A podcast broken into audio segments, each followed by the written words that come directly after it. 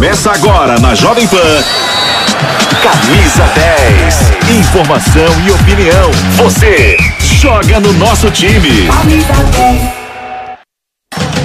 Oi, gente. Segunda-feira, semana começando, ainda num ritmo mais ou menos aí, engrenando. Meio de carnaval também. E as equipes também estão buscando engrenar com a chegada de treinadores, tentando encontrar o seu melhor elenco, a melhor performance. E hoje eu tô na companhia do Bruno Prado. A gente vai debater muito tudo o que aconteceu na rodada do final de semana e projetar também a semana aí que temos confrontos importantes. Seja bem-vindo. Olá, Bibiana. Prazer estar aqui com você. Semana que tem bastante coisa, tem estadual, tem Libertadores, semana importante para o futebol brasileiro. Vamos ver, né? Uma semana de carnaval com muito calor, né? Os jogos do fim de semana foram marcados por isso, mas tem bastante coisa para a gente debater aqui. Na nossa largada, vamos falar de Corinthians então, para a gente ver como é que foi o confronto do final de semana diante do Red Bull Bragantino e porque também tem a chegada do treinador e a gente sabe que teremos já um treinamento especial aí com o novo comandante. Corinthians enfrentou o Bragantino na manhã deste domingo pela oitava rodada do Campeonato Paulista. Com todos os titulares disponíveis, o timão foi com força máxima para cima do Massa Bruta e ambas as equipes fizeram um jogo bem parelho disputado em Itaquera. O Bragantino ameaçava bem em chegadas perigosas à frente da meta defendida por Cássio. E goleiro foi bastante exigido pela equipe muito bem treinada por Maurício Barbieri. No entanto, quem marcou foi o Corinthians, com Gustavo Mosquito, que saiu do banco de reservas para substituir Juliano e empurrar a bola para o fundo das redes aos 35 minutos da segunda etapa, após chute de William. Três pontos garantidos e quatro triunfos nos cinco jogos de Fernando Lázaro à frente da equipe corintiana. No final da partida, o treinador interino falou sobre a parte mais desafiadora dessa nova etapa como treinador principal do Corinthians. Na, na verdade, essa parte assim é, tática ali, assim, por já estar bastante envolvido, foi mais natural ali, assim, de, da, da participação ali no processo anterior e da sequência.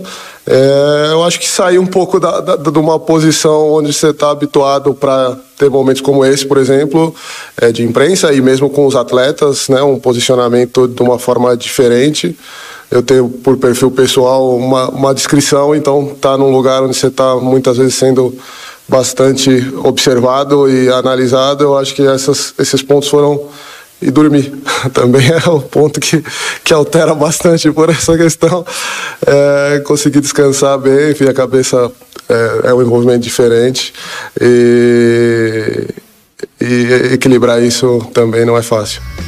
Vitor Pereira, que já havia chegado ao Brasil, assistiu o jogo em um dos camarotes da Neoquímica Arena ao lado de seus auxiliares e teve uma pequena palhinha do time que terá em mãos para conduzir durante esta temporada de 2022. Português deve iniciar nesta semana seu trabalho à frente do timão e pode vir a fazer a sua estreia no clássico de sábado contra a equipe do São Paulo no Morumbi. Diante de bastante expectativa, técnico demonstra se sentir alinhado com o novo clube e ansioso pelo novo desafio na carreira. Todas as informações dessa nova etapa portuguesa do Corinthians você acompanha aqui na Jovem Pan.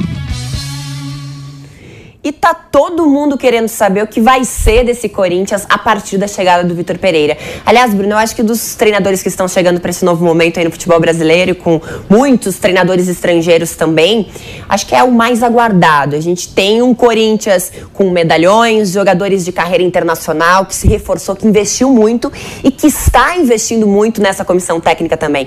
O Corinthians está se endividando, vamos falar assim, Sim. ainda que encontre parceiros e recursos, mas para ter esse trabalho do Vitor Pereira. Pergunta inicial: qual vai ser o maior desafio de largada já na chegada dele? Então, ele vai ser cobrado para que esse time jogue bem, vença jogos. O Silvinho, ele foi muito cobrado em relação ao desempenho do time. Com o Fernando Lázaro, o time jogou bem a maioria dos jogos e conseguiu resultados. E agora esperam até mais do Vitor Pereira. É, dos técnicos que estão chegando aqui, é o técnico que chega com o melhor currículo. É, alguns chegaram muito jovens, o próprio Abel Ferreira, quando chegou, era um cara é, jovem, com poucas experiências como treinador, e aqui já fez história no Palmeiras. O Vitor Pereira já chega como bicampeão português, campeão grego, campeão chinês, um cara com experiência na Turquia, na Alemanha. Então é outro nível. O nível de exigência será muito alto, porque o elenco é bom e o treinador é bom. Então vão cobrar boas atuações e resultados. E um desafio que ele vai ter durante a temporada é o calendário, que é muito pesado. Esse elenco é, tem qualidade, mas é um elenco que os principais jogadores são veteranos. Então ele vai ter que dosar isso aí. Para um cara que chega no Brasil, é um calendário que assusta logo de cara. Ele já está consciente disso, mas na prática ele vai ter essa dificuldade. Tem uma questão também, Bruno, que a gente viu aí pelo histórico do Vitor, que ele é um cara bastante enérgico, ele é um cara com muita personalidade e é um cara que vai encarar também essa torcida querendo resultado, querendo ver de cara uma grande mudança, porque era o que se dizia do Silvinho. Tem as peças à disposição e a gente não vê um Corinthians em constante evolução. Então ele chega já incendiando esse vestiário do Corinthians ou ele vai chegar com o pé um pouquinho mais ali atrás, observando, entendendo? É, pelo jeito ele tem uma personalidade realmente muito forte. É, eu acho que é um cara que não vai fugir da sua essência. É claro que ele vai conhecer os jogadores, você tem que entender onde você está quando você chega, é, entender como é que é o relacionamento no dia a dia, mas é um cara que chega com moral e acho que ele vai tentar hum, colocar as ideias dele. É um cara que vem para comandar o futebol do Corinthians. Não é um, não me parece ser um cara que aceita muito palpite, vem conselheiro falar uma coisinha, diretor e, e reunião com torcida. Acho que isso aí não faz parte da realidade do Vitor Pereira. É um cara que tem personalidade, vai tomar as decisões dele, corretas ou não, mas as decisões serão dele. E não me parece que seja um cara que aceita muito palpite, não. Vai trabalhar com a comissão dele e mostrando que ele chegou para colocar suas ideias, comandar o futebol do Corinthians e acho que ele vai ter essa autonomia, pelo menos no início, né? Que aqui sempre os resultados mudam esse tipo de coisa. Né? É, a gente vai seguir acompanhando e, obviamente, estamos todos curiosos aí para ver a atuação também do treinador com esse elenco que é qualificado, mas, como falamos, um elenco também que é veterano. E tem um treinador que também está cobrando a questão da performance dos jogadores e de forma muito justa, porque a gente está em meio a carnaval, mas é estadual e talvez pode ter faltado um pouquinho de comprometimento aí dos jogadores. A gente vai falar agora ao vivo com o Rodrigo Viga para entendermos a situação. Cobrança em cima do Gabigol por parte da torcida torcida, depois ele tentou amenizar, mas cobrança também com relação à situação do Isla. É isso, Rodrigo, tudo bem? Seja bem-vindo. Bom dia, Bibiana. Bom dia para você, para o nosso ouvinte espectador, internauta é, da Jovem Pan. É um efeito cascata, né? Um efeito dominó. A torcida cobra do Paulo Souza, que por sua vez cobra dos jogadores, e a torcida também, é claro, acaba, quando está em loco no estádio, cobrando dos atletas. Sincero honestamente, eu sei que campeonato estadual é laboratório, é período para testes e com todo respeito à equipe do Resende. Agora, o elenco do Flamengo, mais caro do Brasil, com as peças que tem, não pode empatar com o Resende. Só para lembrar, quem esquece um pouco os números, o elenco do Flamengo custa por mês, viu, Bibiana? 23, eu vou repetir, 2, 3, 23 milhões de reais a folha de pagamento do Flamengo. A do Resende, se for é, 5% disso, é muita coisa. Não dá para empatar com o Resende, sincero honestamente. Não sei se o jogador está preocupado com o bloco de rua, com o carnaval, com a festa, com o baile. O próprio Paulo Souza disse que tem jogador com falta de apetite, sem fome de vencer, sem fome de fazer os gols. E a cobrança está sendo mais incisiva em cima de quem? Daquele que é, se não o principal, a maior figura, o protagonista do time do Flamengo, que é o Gabigol. Nas últimas horas voltaram a emergir, voltaram a brotar notícias do interesse do Leeds United da Inglaterra, do Ham da Inglaterra também. Isso poderia respingar no Pedro, né, que está sendo assediado é, pelo Palmeiras, mas o fato é que o Flamengo ainda está muito desorganizado, está muito bagunçado sob o comando técnico Paulo Souza, que tem identificado essa falta de desejo, essa falta de fome, essa falta de apetite. Agora, a organização tática também, eu acho que precisa melhorar. Teve um puxão de orelhas aí, uma punição ao Isla, que foi cortado do jogo contra o Rezende, mas foi flagrado nas redes sociais. Eles são muito inteligentes, né? Alguns dos jogadores, porque eles fazem a coisa errada e ainda deixam se postar na, nas redes sociais. Aí foi flagrado numa festa carnavalesca, numa festa eh, de carnaval aqui no Rio de Janeiro. Depois disse que foi tudo um mal entendido. Só para lembrar que o Isla hoje talvez seja a terceira opção para a lateral direita do Flamengo. A primeira opção é o Rodinei, contestado Rodinei. A segunda opção é o Mateuzinho, o Isla, chileno, de futebol europeu titular da seleção é, do Chile, é hoje a terceira opção do Flamengo. É, antigamente se dizia que estaria forçando a barra para ir embora. Eu diria que é, no presente momento essa pode ser uma posição, pode ser uma possibilidade a não ser desconsiderada, viu, Bibiana? Muito bem, e aí, recapitulando só para quem pegou o bonde andando aí, o Isla falou que estava com esses sintomas gripais, foi liberado da partida e postou, então, no seu Instagram com o Vargas, inclusive. O Vargas aparece, né? Os dois também do Chile aparece aí nas imagens.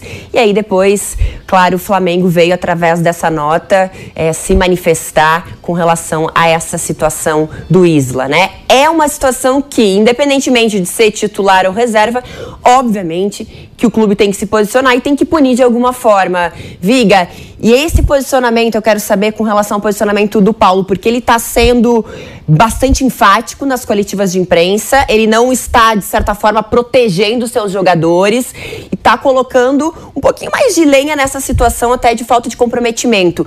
Isso é também uma carta branca que ele recebe da diretoria do Flamengo, de cumprir o papel dele enquanto treinador, enquanto comandante? é, não quer ser vidraça sozinho, né, Bibiana? Porque normalmente quem apanha é o técnico. Ah, a culpa é do técnico, o time não está jogando, é o esquema tático. Eu até nem gosto desse esquema tático com três zagueiros. Acho que tem jogadores ali que, é, sincero honestamente, já poderiam estar esquentando o banco de reservas. Felipe Luiz, é, William Arão, próprio Davi Luiz, é, muito desengonçado, muito atabalhoado, enfim, é, o esquema não foi assimilado. Mas está cansado de apanhar sozinho o Paulo Souza. E aí falou assim: peraí, vamos dividir responsabilidade, vamos compartilhar essa culpa aí. Empatou com o Rezende, mas por que, que empatou com o Rezende? Ah, porque fulano de tal não jogou bem, porque o time não está com vontade, o time não está com desejo, não está com apetite, não está com aquele T grande. Enfim, essa é a justificativa que eu encontro para que o Paulo Souza é, esteja se posicionando de forma mais contundente. Isso só acontece quando tem aval é, da diretoria ou quando o técnico quer ir embora. Mas acho que ele ainda tem prestígio junto à diretoria, uma vez que é campeonato estadual, é teste, é vestibular, é tempo de experimentos. Agora, alguns jogadores, como o Gabigol, que se exibiu daquela responsabilidade na final da Supercopa, de bater o pênalti que acabou sendo batido pelo Vitinho, cobrado, foi muito exigido, xingado, vaiado, aí o Gabigol perde a cabeça, né? Ele acaba respondendo essas provocações que vêm das arquibancadas. Acho que o Gabigol ganha muito bem é, e merece ganhar muito bem, né? Ganha 1 milhão e 300, 1 milhão e 400 mil reais é, por mês é, para fazer gol, é, para ter bom desempenho, não para ficar batendo boca a cada jogo com a torcida é, do Flamengo, com a torcida adversária. Enfim, eu acho que a cobrança que teve no jogo desse domingo no empate com o Rezende ainda é rescaldo, ainda é legado daquela é, decisão dele de não bater o pênalti é, decisivo que foi parar no pé do Vitinho na final da Supercopa contra o Atlético Mineiro. Então, o Flamengo vive momentos mais quentes, mais turbulentos em pleno carnaval, viu, Bibiana?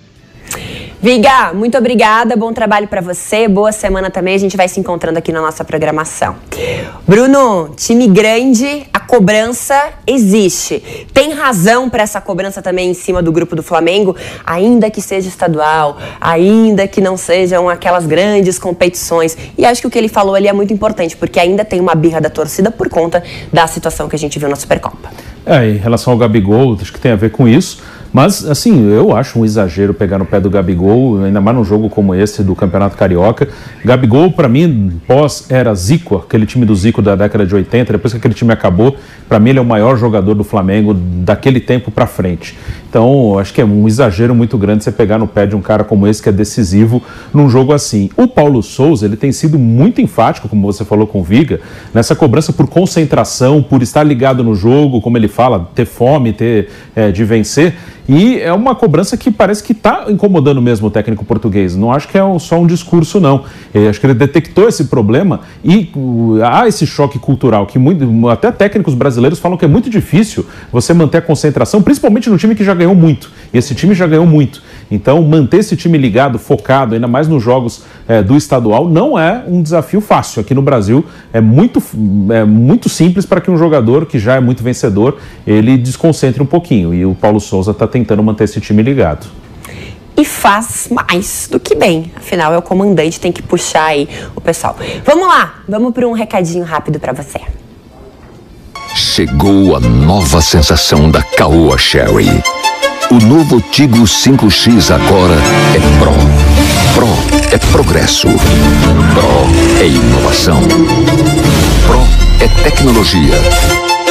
Pro é emoção. Novo Tigo 5X Pro. Mais do que um ícone. A verdadeira face da evolução.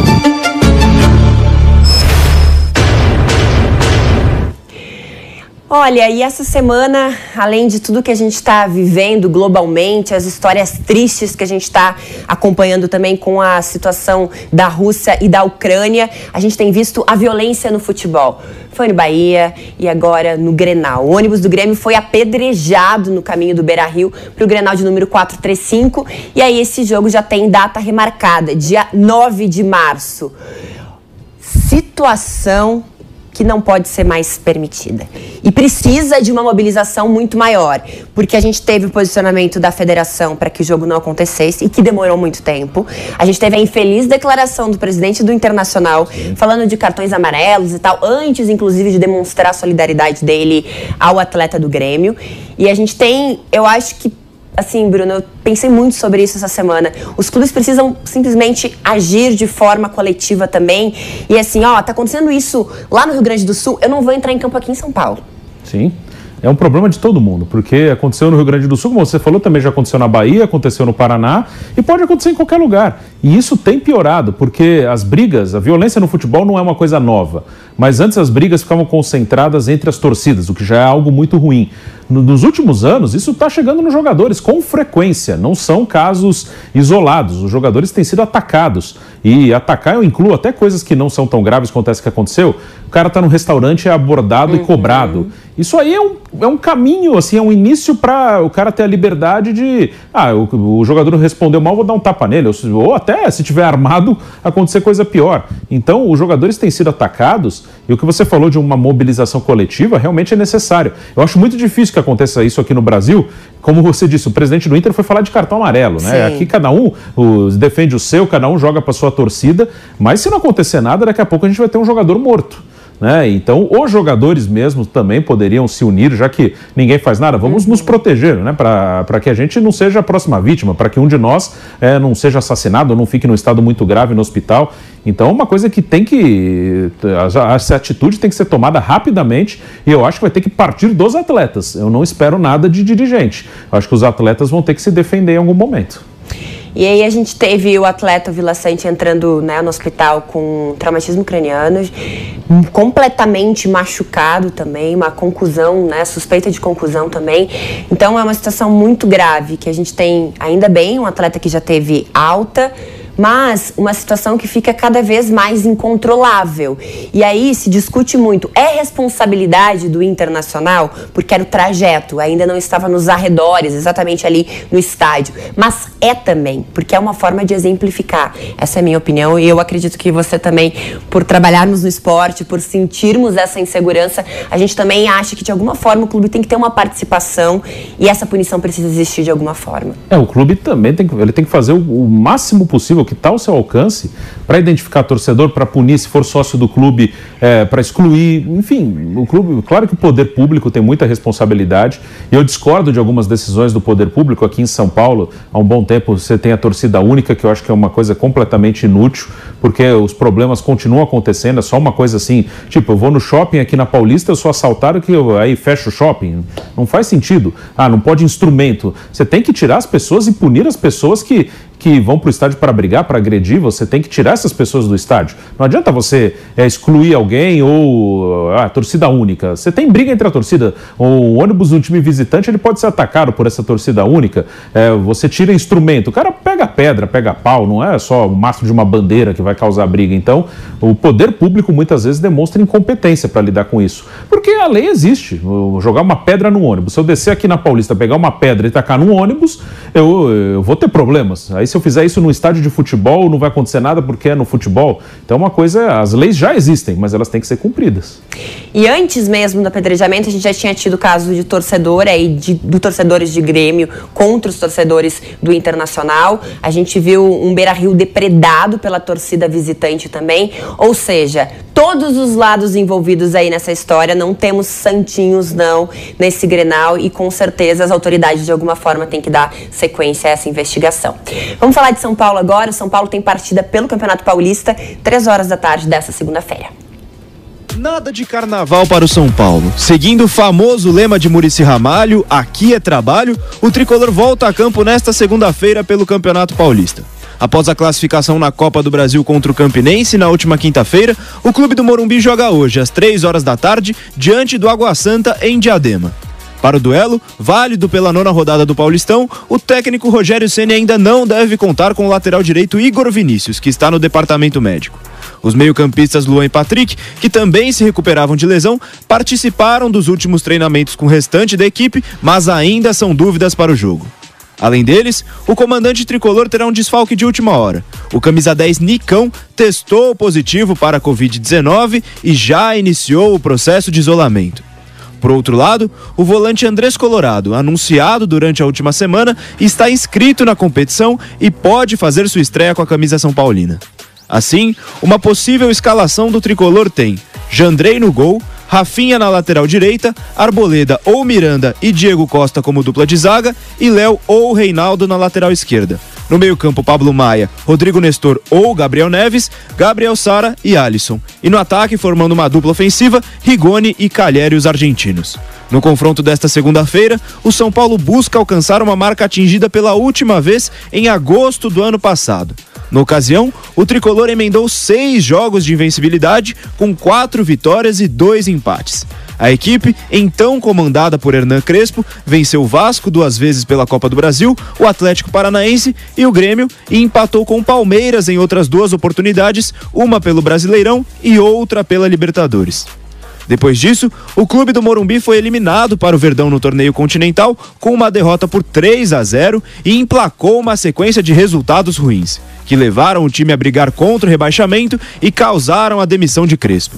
Agora, o São Paulo vem de três vitórias contra Santo André, Ponte Preta e Santos e dois empates contra Inter de Limeira e Campinense. No momento, o tricolor ocupa a segunda colocação do Grupo B, com 11 pontos conquistados e busca a vitória contra o Água Santa para encostar no líder São Bernardo, que tem 14 com dois jogos a mais. A bola rola às 3 horas da tarde e todas as emoções desse jogo você acompanha aqui na Jovem Pan. E a gente vai ficar juntinho. Amanhã tem mais programa pra gente repercutir. Então, essa partida e os outros jogos da semana também. A gente se encontra.